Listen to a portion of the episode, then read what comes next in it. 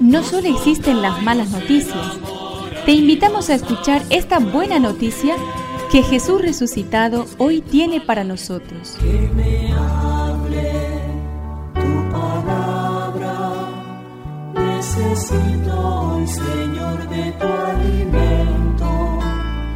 Hoy en todo el mundo se escuchará esta palabra. Lucas 8 del 1 al 3. Jesús recorría las ciudades y los pueblos, predicando y anunciando la buena noticia del reino de Dios. Lo acompañaban los doce y también algunas mujeres que habían sido curadas de malos espíritus y enfermedades.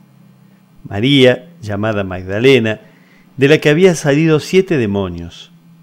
Juana, esposa de Cusa, intendente de Herodes, Susana y muchas otras que los ayudaban con sus bienes.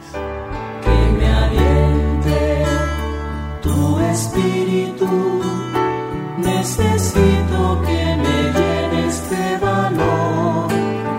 Jesús es capaz de crear nuevas relaciones y recrear las existentes. Su misión necesita colaboradores, personas liberadas y sanas, dispuestas a ofrecer todo por el reino. Hay mucho trabajo en el reino de Jesús. Nadie debería sentirse desplazado o marginado. Pídele a Jesús la gracia de saber incluir en tu comunidad, parroquia, grupo, a todos los que manifiesten un interés por hacer algo por Él.